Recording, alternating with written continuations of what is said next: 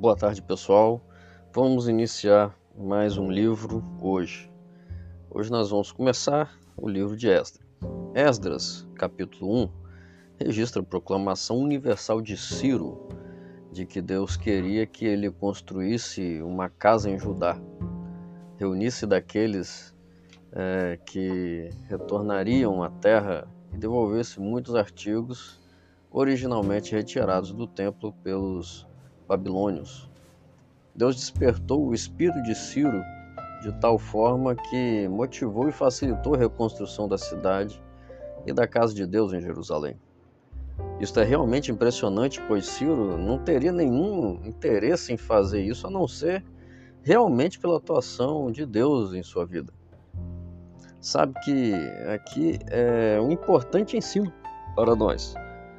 Deus pode agir no coração de qualquer pessoa para cumprir seus propósitos divinos, talvez você esteja esperando a ação de alguém a fim de abrir portas para algo muito importante que você espera realizar. Pois saiba que Deus pode agir na mente e o coração daquela pessoa que vai ajudar você. Assim, confie em Deus.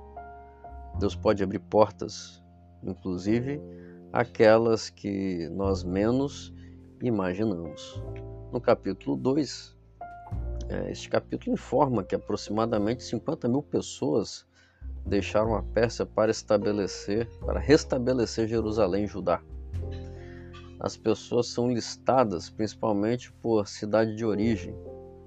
Zorobabel é identificado como líder formal, juntamente com vários outras posições de liderança.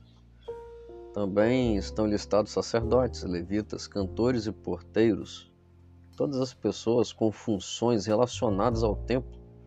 Essa caravana maciça retornou à terra prometida aproximadamente nos anos 537 a 536 a.C. Todos esses são detalhes humanos relacionados a como Deus cumpre suas promessas nas complicações e incertezas da vida. Esse é um traço de caráter dele e em que continuamos a confiar plenamente. Observe que esse capítulo apresenta uma longa lista daqueles que retornaram da Babilônia para Jerusalém. Voltaram da cidade símbolo do pecado e da apostasia para a cidade símbolo de paz e da nova vida. Essa leitura nos faz lembrar o seguinte: um dia, em breve, os filhos e filhas de Deus sairão deste mundo, deste mundo de pecado, e adentrarão a nova Jerusalém, onde para sempre viveremos com nosso Deus. Nesse momento, faça uma oração e peça a Deus que, por sua graça e por seu poder, você esteja na lista daqueles e daquelas que serão cidadãos e cidadãs da nova terra.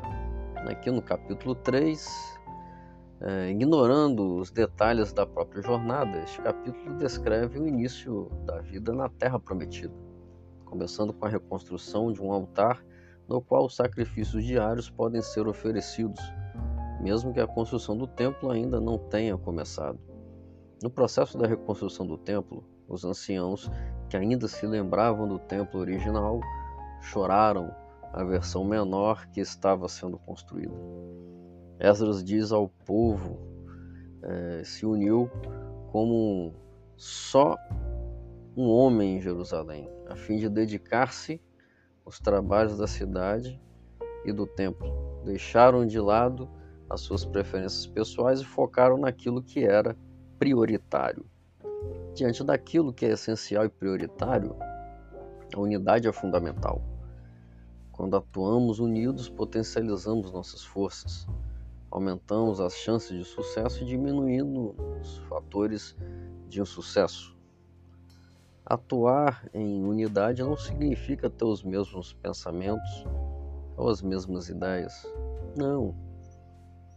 Atuar em unidade significa perseguir os mesmos objetivos os mesmos propósitos, os mesmos ideais, utilizando a diversidade dos talentos e ministério que Deus nos deu. Aqui no capítulo 4, As pessoas que estavam ocupando a terra se ofereceram para ajudar a construir o templo, mas foram afastadas porque os israelitas que retomavam, eh, que retornavam, sabiam que esse era o seu dever e de mais ninguém. Isso revelou a intenção dos estrangeiros, que continuaram a inventar maneiras de desencorajar e distrair a reconstrução do templo. A sua campanha enganosa de escrever cartas infelizmente deu frutos com Artaxerxes, rei da Pérsia, que interrompeu o trabalho quando leu que Jerusalém historicamente era uma cidade rebelde. Infelizmente, o judeu estava aprendendo que o nosso passado sujo em algum momento será usado contra nós.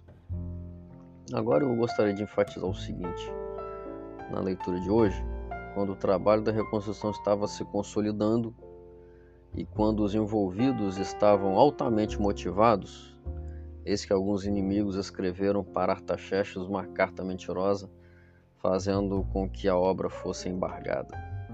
Amigo, você já teve, você já esteve em alguma situação em que tudo estava indo tão bem, mas de repente surgem desafios e provações? Então você entende como Zorobabel e seus amigos se sentiram. O que fazer nessa hora? Orar a Deus, ficar atento e aguardar seu livramento. Quando a obra é de Deus, nada nem ninguém pode detê-la. Que o dia de hoje seja marcado pelo cuidado e pelas bênçãos de Deus para você. Um forte abraço.